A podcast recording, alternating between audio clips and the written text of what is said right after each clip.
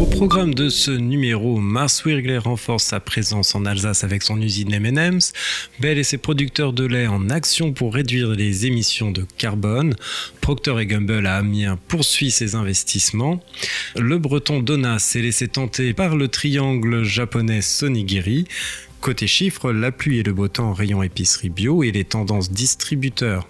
Bienvenue pour la Update News de WeUpsell. C'est un plaisir de vous accompagner pour ce récapitulatif de l'actualité de la semaine autour des sujets de la distribution, de la relation client ou du fil d'advocacy.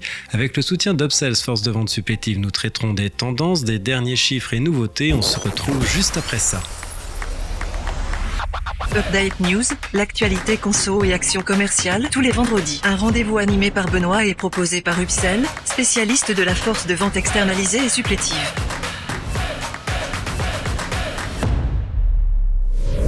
Mars Wirgler renforce sa présence en Alsace avec son usine M&M's. M&M's Crispy, relancé au moyen de publi promotionnels en 2017, a doublé son chiffre d'affaires en 3 ans, passant de 8 à 16 millions d'euros. La demande en Europe étant également forte, ce qui pousse le groupe à investir 18 millions d'euros dans son usine d'Aguenau en Alsace, première usine M&M's en Europe et la deuxième à l'échelle mondiale. Actuellement, elle produit 70 000 tonnes de billes par an, dont 51 000 de peanuts. Cet investissement est entre autres dédié à la création d'une extension de 90 mètres carrés et une optimisation de process de production. La mise en service est prévue 2023. L'année 2021 marque une nouvelle étape dans la confiance accordée par le groupe Mars au site Haguenau et à l'agilité de ses équipes capables de déployer des projets décisifs en très peu de temps, se félicite Stéphanie Domange, PDG de Mars Wirgley France. Bell et ses producteurs de lait en action pour réduire les émissions de carbone.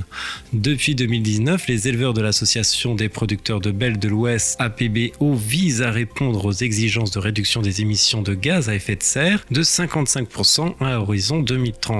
Le but de cette démarche est de valoriser la capacité de l'élevage à relever le défi climatique et démontrer que les produits belges sont issus d'une démarche de production vertueuse pour l'environnement. Différents axes sont ainsi mis en place, favoriser le pâturage, convertir l'alimentation des bêtes au non-OGM, fertiliser les champs avec des déjections de vaches laitières. En 2020, 440 fermes ont été auditées, 280 de plus le seront en 2021 pour atteindre 100% en 2023. En complément de cette stratégie bas carbone, les producteurs de belles sont candidats pour obtenir la labellisation France Carbone Agri Association, FCAA. À ce jour, la PBO accompagne 85 fermes dans ce projet qui, à l'issue des 5 ans, rémunérera la tonne de carbone économisée à hauteur de 30 euros, soit un gain entre, estimé entre 5 et 12 000 euros par élevage. Procter Gamble à Amiens poursuit ses investissements. À l'occasion de Choose France, de gros industriels étrangers ont fait de nombreuses annonces d'investissement sur le territoire français. Procter Gamble, pour sa part, annonce la poursuite du développement de son usine d'Amiens, fleuron industriel de sa branche et détergence. Procter Gamble déclare investir 40 millions d'euros sur la période 2021-2022. Cet investissement vise à moderniser ses outils de production, digitaliser ses opérations et ses installations et augmenter l'agilité de sa chaîne d'approvisionnement. Le site poursuit également ses efforts de réduction d'émissions carbone et de consommation d'eau, étant déjà très engagé dans le recours aux sources d'énergie renouvelable, explique le groupe américain dans son communiqué. Présent à Amiens depuis 1963, le site Procter Gamble fait partie des 69 usines du futur distinguées par le World Panel Economic Forum, une distinction qui valorise l'utilisation des technologies de l'industrie 4.0 tout en améliorant l'empreinte environnementale. Le breton Donna s'est laissé tenter par le triangle japonais Sonigiri.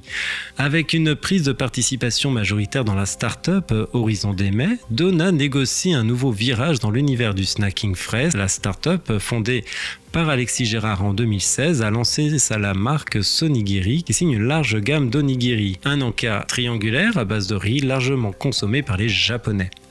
Donna, réputé pour ses sandwichs eux aussi en triangle, entend élargir son offre avec les onigiri. Un Français sur trois consomme de la cuisine asiatique chaque semaine, une réalité qui offre un contexte porteur pour l'entreprise bretonne.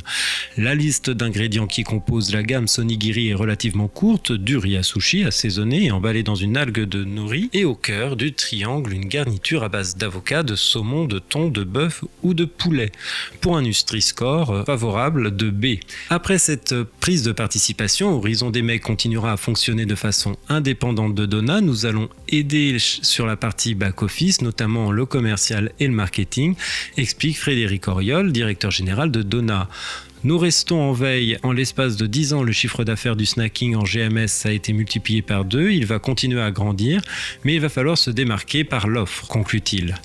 Un nouvel horizon pour le spécialiste des sandwichs et on lui souhaite bon vent. Chiffres, la pluie et le beau temps en rayon épicerie bio et les tendances distributeurs. Qui sont les plus gros contributeurs à la croissance de l'épicerie bio? Après 12 mois au 25 avril 2021, l'épicerie bio représente 137 millions d'euros additionnels, soit plus 6%, pour un chiffre d'affaires de 2,6 milliards en hyper, super et drive. Sur ce rayon, les marques Lipton, Carapelli et Ticable sont les trois premières contributrices à la croissance. Elles, elles enregistrent des gains très similaires sur l'année écoulée, plus 6,8 millions pour le leader du thé, plus 6,7 millions pour l'huile d'olive et plus 6,1 millions pour le numéro 1 de l'épicerie bio équitable. En termes de chiffre d'affaires, Etikable est loin devant, pesant 56 millions d'euros sur le bio, 32 millions pour Carapelli et 21 millions pour Lipton. A noter que l'intégralité de l'offre Etikable est certifiée AB, contrairement à celle des deux autres marques. Tendance consommation et enseigne P6 2021, Kantar communique que les Français ont réduit leurs dépenses sur cette période de moins 5,7%. Le grand gagnant des enseignes est le groupement U, plus 1 point de part de marché. Lidl atteint 6,9% de part de marché, soit un gain de 0,5 points. Le groupement Carrefour conserve son dynamisme et une croissance identique à Lidl. Le marché reste néanmoins dynamique avec un nombre de transactions inférieur, mais un niveau de dépenses par panier nettement plus élevé par rapport à 2019. Merci de votre écoute, nous nous retrouvons la semaine prochaine. En attendant, abonnez-vous à la chaîne et au podcast de We pour ne manquer aucune actualité. Enfin, n'hésitez pas à commenter et à réagir sur les sujets. Les équipes d'Upsell et moi-même, nous vous souhaitons d'excellents moments à tous.